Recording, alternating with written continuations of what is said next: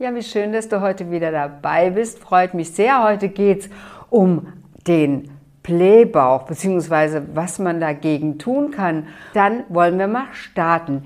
Die besten Tipps gegen einen Blähbauch. Ich habe mir heute mal einen Zettel mitgebracht, damit ich auf jeden Fall ähm, keinen vergesse. Wisst ihr, womit wir anfangen? Es ist ein Thema, das ich schon so oft angesprochen habe, aber ich sage euch, ich spreche es gerade wieder an, weil es ist auch ein Thema, das für mich gilt. Und ähm, wenn es für mich gilt, bin ich mir sicher, es gilt für euch auch. Es geht nämlich um das Kauen.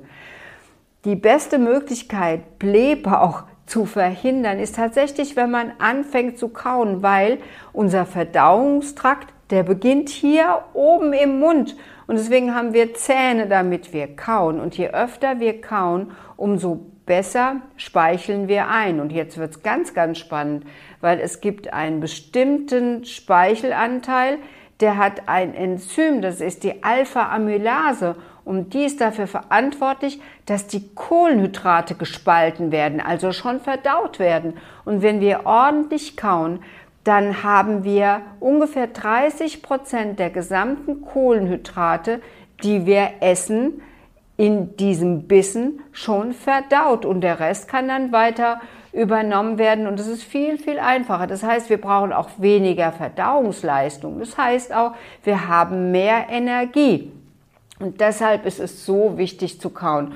Und mein Trick den ich wirklich anwenden muss, weil ich bin ja eigentlich auch eher so eine Schnellesserin, ist, wenn ich so ordentlich am Tisch sitze und mit Besteck und Teller, dass ich das Besteck nach jedem Bissen zur Seite lege. Dann ordentlich kauen, so lange warten, bis dieser Speisebrei, also der Bissen fast dünnflüssig ist und dann schlucken und dann das Besteck wieder aufnehmen. Das war Tipp Nummer eins. So, das zweite, der zweite Tipp ist, vor dem Essen auf jeden Fall ein großes Glas Wasser zu trinken. Warum? Also zum einen deswegen, weil wenn wir das tun, dann haben wir schon ein Gefühl der Sättigung im Bauch. Wie wunderbar ist es denn? Das heißt also, wir essen automatisch weniger. Und für alle diejenigen von euch, die halt auch versuchen wollen, ein bisschen was abzunehmen, ist es der absolut gute Trick. Aber wichtig ist auch, und zwar genau gegen den Blähbauch, dass ihr nicht während des Essens trinken sollt. Denn wenn man das tut, dann verdünnt man nämlich die Verdauungsflüssigkeit und dann ist die Verdauung träger und die braucht einfach mehr Kraft und die Darmbakterien müssen mehr arbeiten. Und das ist genau der Grund, weshalb wir dann zu Blähungen neigen, beziehungsweise warum wir dann so viel Luft oder auch Gase im Bauch haben. Deswegen alles, was den Bakterien ein Stück weit Arbeit abnimmt, ähm, bringt in uns weniger Gase zutage und das heißt weniger Blähbauch. Das war Nummer zwei. Nee, Nummer drei, nämlich während des Essens nicht trinken, genau. Und dann gibt es noch einen Tipp, der ist allerdings etwas schwer und das ist, glaube ich, ähm, für die Fastenzeit jetzt was, was man probieren soll. Ich finde es gut, ich kenne es mittlerweile, wie das ist und es ist ein super tolles Gefühl. Und wisst ihr, wer das nämlich auch macht? Das machen die Okinawa-Japaner. Das sind die Menschen mit den meisten Hundertjährigen und die auch zu diesen Blue Zones gehören, in denen die ältesten Menschen der Welt leben. Und die machen das. Was machen die genau? die essen nur so lange, bis sie sich ungefähr zu 80 Prozent gesättigt fühlen. Also wo man so das Gefühl hat, so ein kleiner Nachschlag könnte noch sein, aber den nehmen die sich nicht mehr. Und der hat im Übrigen auch einen Namen, der heißt Hara Hachibunme. Also das ist ein Begriff, den ihr vielleicht öfters jetzt schon mal gehört habt oder hören werdet, weil das ist eine ganz spannende Geschichte. Also nur so lange essen, bis man zu 80 Prozent gesättigt ist.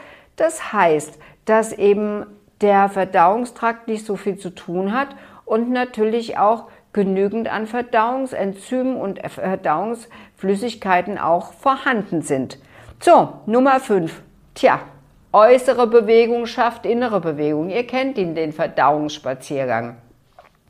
ganz generell Sport treiben, egal, egal in welcher Richtung, sei es jetzt Ausdauer, Kraft oder aber auch Dehnen. Das ist auf jeden Fall wichtig für die Aktivierung des Verdauungssystems, für die gesamte Muskulatur. Also, denkt dran, wenn ihr gegessen habt, ist auch die Bewegung ein Spaziergang möglicherweise als Alternative, wenn ihr sonst sportlich nicht so aktiv seid, aber werdet es, ist wirklich sehr sinnvoll. Okay, und dann die Nummer 6. Ja, wer tut es noch richtig? Also wenn ich meine Patienten frage, ob sie das können, dann sagen die ja, ja. Und dann sage ich, stellen Sie sich mal hin und zeigen Sie es mir. Es geht um das Atmen. Wir haben das verlernt. Viele Leute können gar nicht mehr richtig atmen. Also zum einen gibt es Leute, die immer ihren Bauch einziehen, weil sie keinen Bauch haben wollen.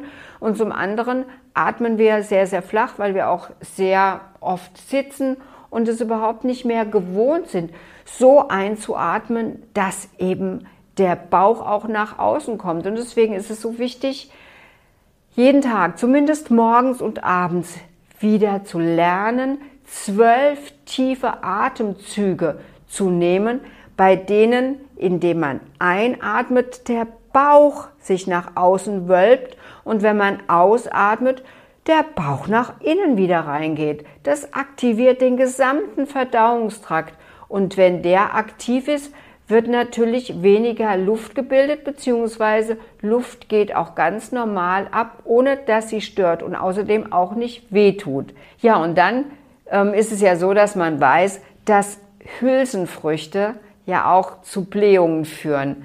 Jedes Böhnchen macht ein Tönchen. Das hat schon meine Mama zu mir gesagt. Hm.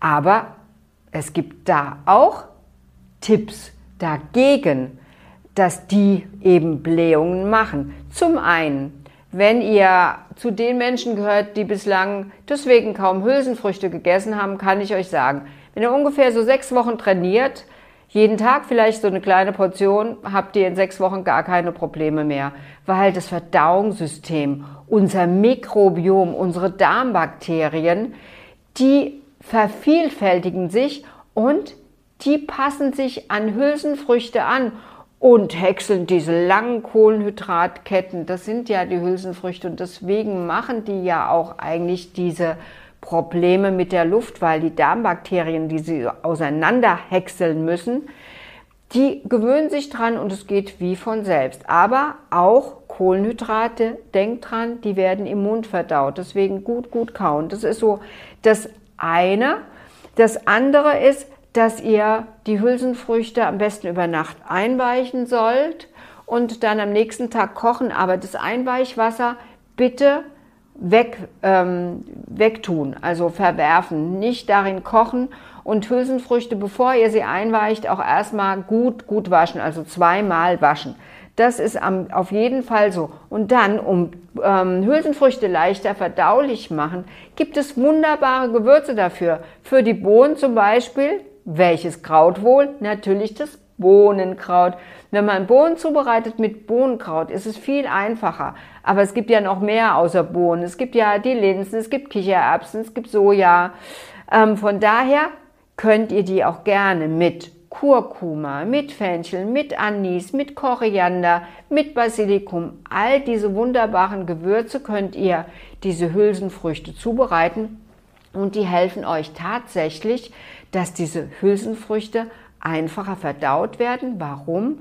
Weil nämlich durch diese ähm, Gewürze der Verdauungsprozess angeregt wird und auch die Speichelbildung sowohl hier als auch die Verdauungsflüssigkeiten im gesamten Magen-Darm-Trakt aktiviert werden. Tja, so viel zum Thema kein Blähbauch mehr.